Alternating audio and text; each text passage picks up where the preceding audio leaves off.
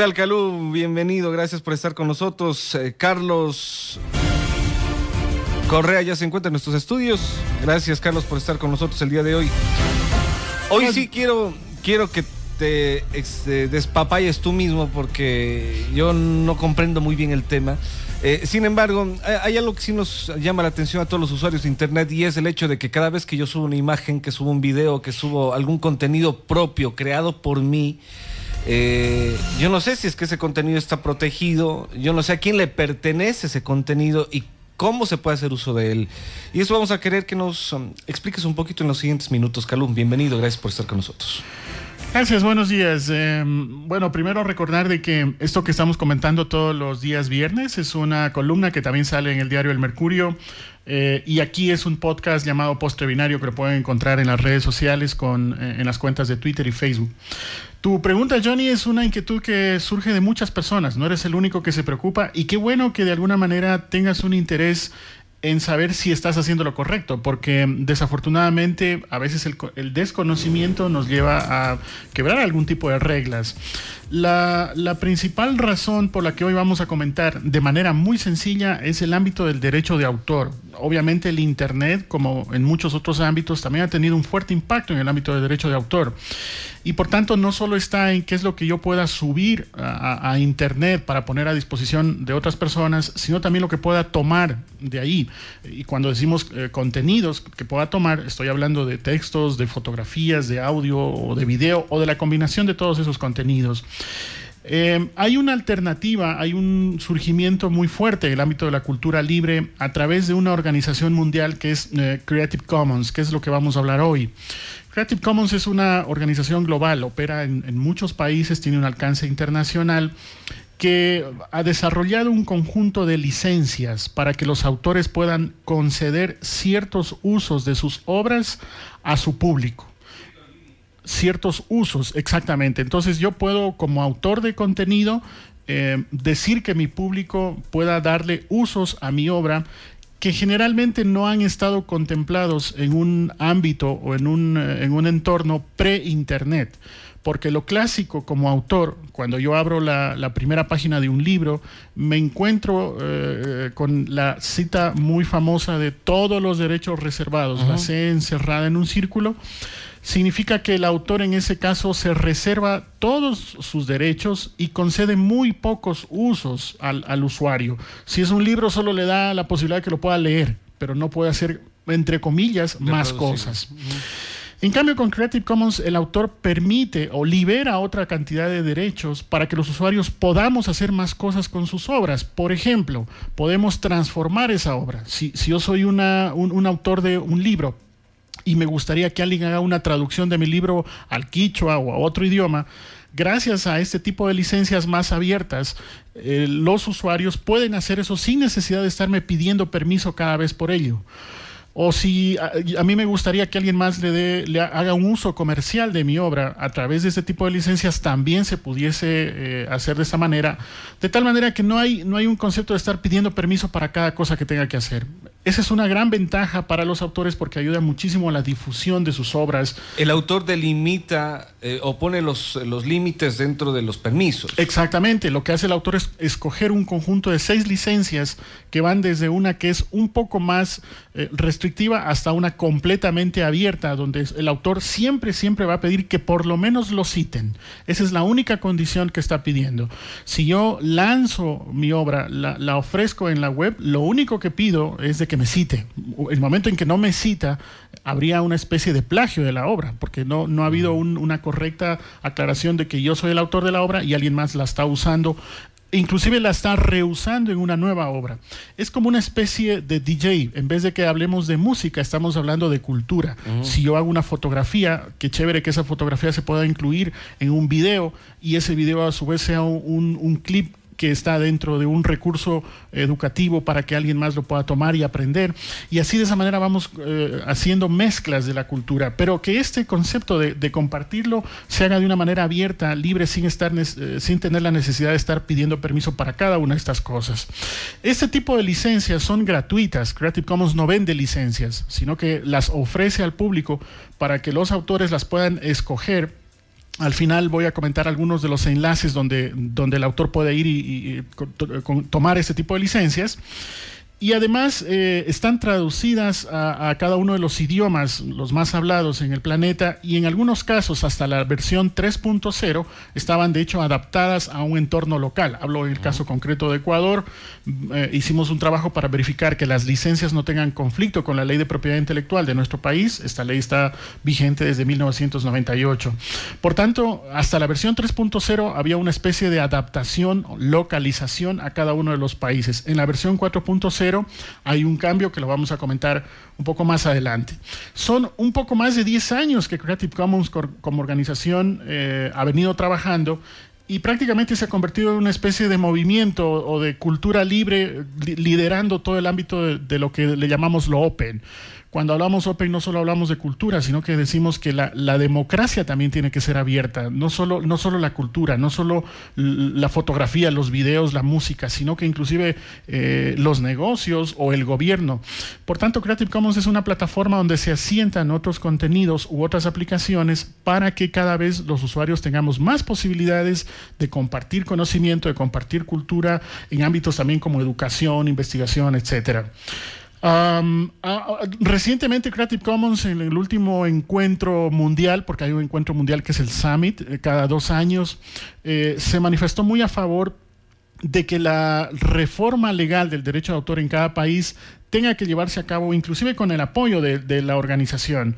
En el caso de nuestro país, hay que entender que nuestra ley no solo, no solo que tiene una, una historia muy larga, sino que hay que cambiar muchos conceptos de esa ley de propiedad intelectual primero para que se adapten a entornos de Internet y luego para ir quitando esa cultura de sobreprotección al derecho de autor, donde el resto de los usuarios, el resto de la ciudadanía, nos perjudicamos por esa cantidad de permisos que hay que pedir para cada tipo de contenido. Ahora yo te consulto, eh, recientemente publiqué un libro, por darte un ejemplo.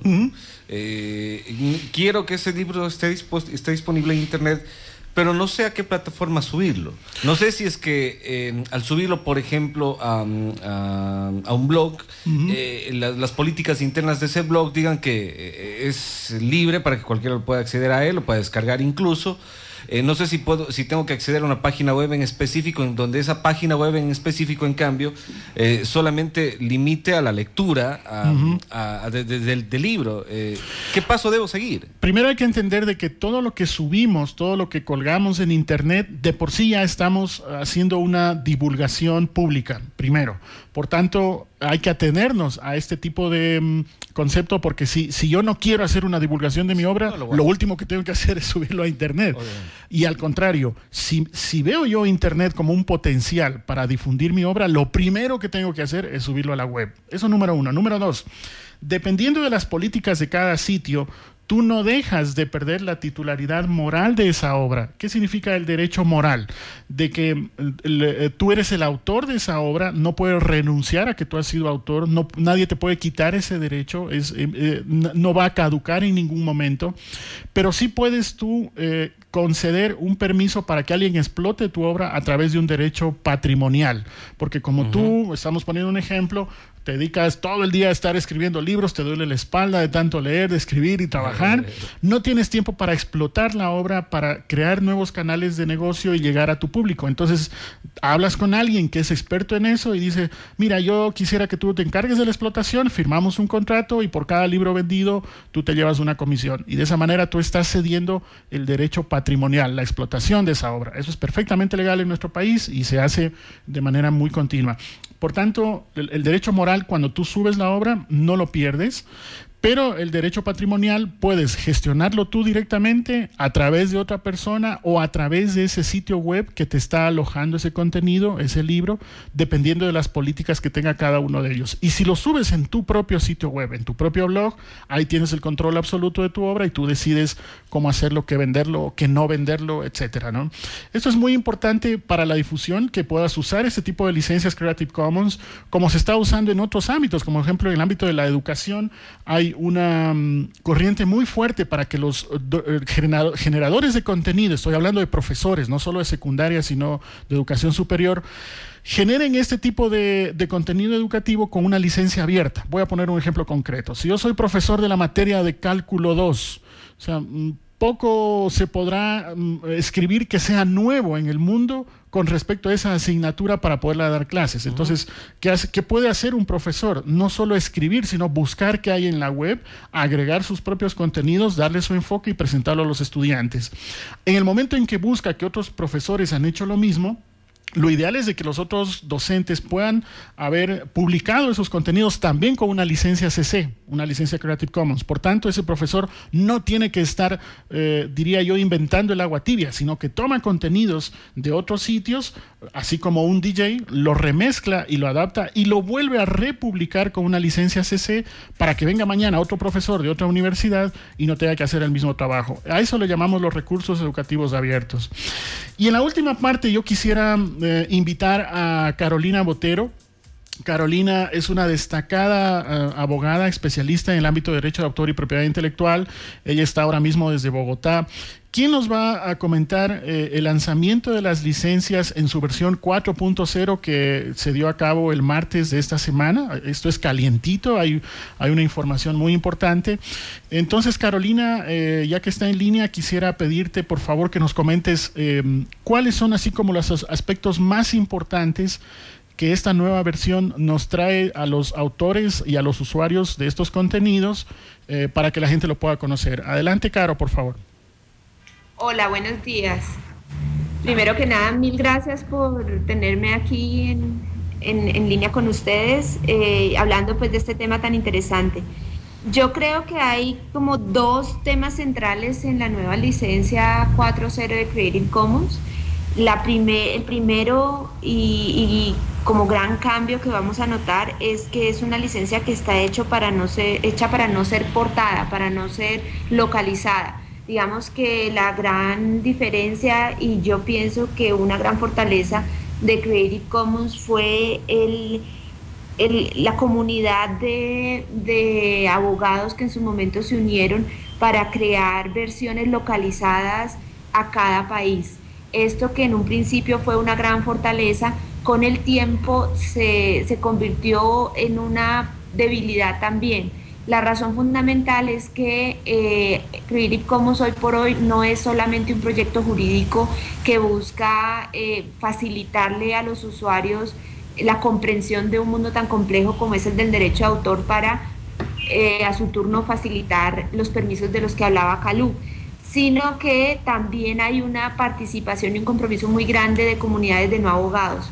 Entonces se ha, ampliado el alcance de, esa comunidad en torno a Creative Commons. Pero por otro lado, había también interés de muchas personas en, trabajar en el, en el eh, con las licencias Creative Commons desde países que no tenían la licencia localizada pongamos en, Latinoamérica países, yo que sé, como Nicaragua, Panamá, Bolivia, eh, no tienen una, una licencia portada de Creative Commons. Y en esos casos, el utilizar la licencia que se llamaba Unported, no portada, no, no localizada, les resultaba un poco difícil. Luego utilizar una de otro país, como que no era claro si era necesario o no tener la licencia portada y no se sentían tranquilos utilizando la licencia internacional. Esto junto con el hecho de que em, temas como los datos abiertos se han convertido en una clave de los gobiernos, ha significado que muchos gobiernos dijeran, eh, ¿cómo lo implementamos si no está portado? Entonces hubo un reto que es el más impresionante de todos, de convertir esta licencia, a pesar de todas las diferencias que hay en cada uno de los países, en una verdadera licencia internacional. Eso pues ustedes ni se imaginan la naturaleza del, reto, pero es la gran, eh, el gran cambio estructural de la licencia.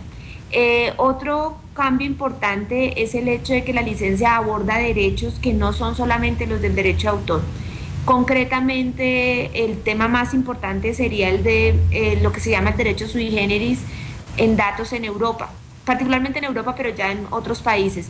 Y este precisamente tiene que ver con algo que ya mencionaba, que es los gobiernos. Todo el tema de datos abiertos y de gobierno en línea se está basando en la transparencia y en la posibilidad de la reutilización de la información. Esto, además en ciencia, se traduce también en que cuando tienes acceso a los datos o cuando tienes acceso a información de datos, puedes hacer minería de datos y producir bases de datos.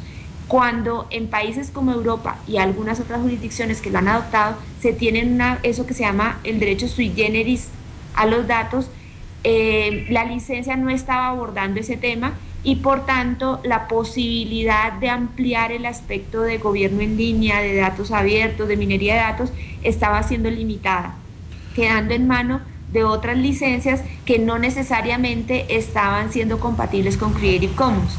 Eh, entonces es como una intención de mejorar la, la proyección y el uso de las licencias específicamente en ambientes donde los datos son, son muy necesarios. Eso para nosotros en América Latina es un poco chino avanzado porque no tenemos ese tema, pero eh, nuevamente con la globalización y a medida que eh, se tiendan más puentes, que haya más repositorios y que el uso de los datos sea eh, conjunto, va a ser más un problema. Por ahora creo que no, no, no lo estamos dimensionando, pero lo va a hacer no sé, imagínense mapas de georreferenciación, eh, manejo de cambio climático, todo eso ya no son temas que estén dentro de las eh, fronteras de nuestros países, sino que más bien entramos ahí en la comunidad internacional.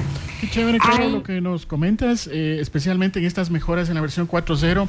De alguna manera, para que la gente que nos está escuchando se anime a empezar a usarlo, ¿dónde las encuentro? ¿Dónde yo puedo escoger la licencia ya con esta nueva versión? Ya está en la, en la página web de Creative Commons, en, donde antes teníamos el buscador, ya se cambió. Eh, precisamente ahorita el gran reto que tenemos como comunidad internacional, los capítulos de CALU, por ejemplo, el ecuatoriano o el mío acá en Colombia, es apoyar y contribuir a que eso quede traducido, porque por supuesto todo esto se dice en inglés, eh, pero ahora tenemos que tener toda la información disponible en nuestros idiomas, para nuestro caso en español. el, el la información básica de la licencia, es decir, tanto el, el, seleccionador de licencia, que sería lo que tú me estás preguntando, como la, el DID, el, resumen de la licencia, en el caso de español ya lo tenemos traducido como en un 80% y seguramente en los próximos días terminaremos de hacerlo em, completamente. Igual es un trabajo que básicamente ah, están haciendo los grupos de Paraguay, Salvador y Colombia por tanto, sería muy interesante que si cualquiera que nos está oyendo o ustedes desde Creative Commons Ecuador lo revisan y encuentran que todavía hay cosas para mejorar hacia el español, pues sería fabuloso. Y me imagino que dentro de poco, en los próximos meses, ya 2014, empezaremos la tarea de traducir al español eh, la licencia para tener una traducción en español que sea única de América Latina. Ahí, ahí tendremos otro reto, ¿no? Porque aunque hablamos el mismo idioma, hay palabras que, que siguen teniendo una, un significado muy local, ¿no? Chéverísimo. También tenemos una pregunta vía Twitter que, bueno, hay que entender que, la, que el lanzamiento de la de la licencia está calientita, es un pan recién salido del horno y por tanto eh, hay una premura en la traducción, ha, habido una velocidad increíble en este trabajo para que la gente ya la pueda empezar a usar. Pero alguna, alguna persona, todavía no tengo el usuario en Twitter, nos comentaba que si bien no está traducido, eh, eso no implicaría un conflicto legal, o sea, ya se puede empezar a usar a pesar de que todavía no esté traducido. ¿Nos puedes confirmar eso, Caro? Sí, por supuesto, es un contrato internacional y los contratos internacionales suelen poder suele poder escogerse el idioma en el que están. Fíjate, por ejemplo, que la GNUGPL, que podríamos decir la primera licencia abierta en el mundo, eh, data de la década de los 80, nunca ha tenido versiones localizadas su único, y digamos que la, versión oficial es la versión en inglés, aunque existen traducciones a varios idiomas, todas son traducciones con fines de información. Entonces, eh, lo que aparentemente esta movida de Creative Commons va, va parecida o se pone en sintonía con el esquema de la GNU-GPL, del software libre, y por tanto es, un, es una estructura ya aprobada.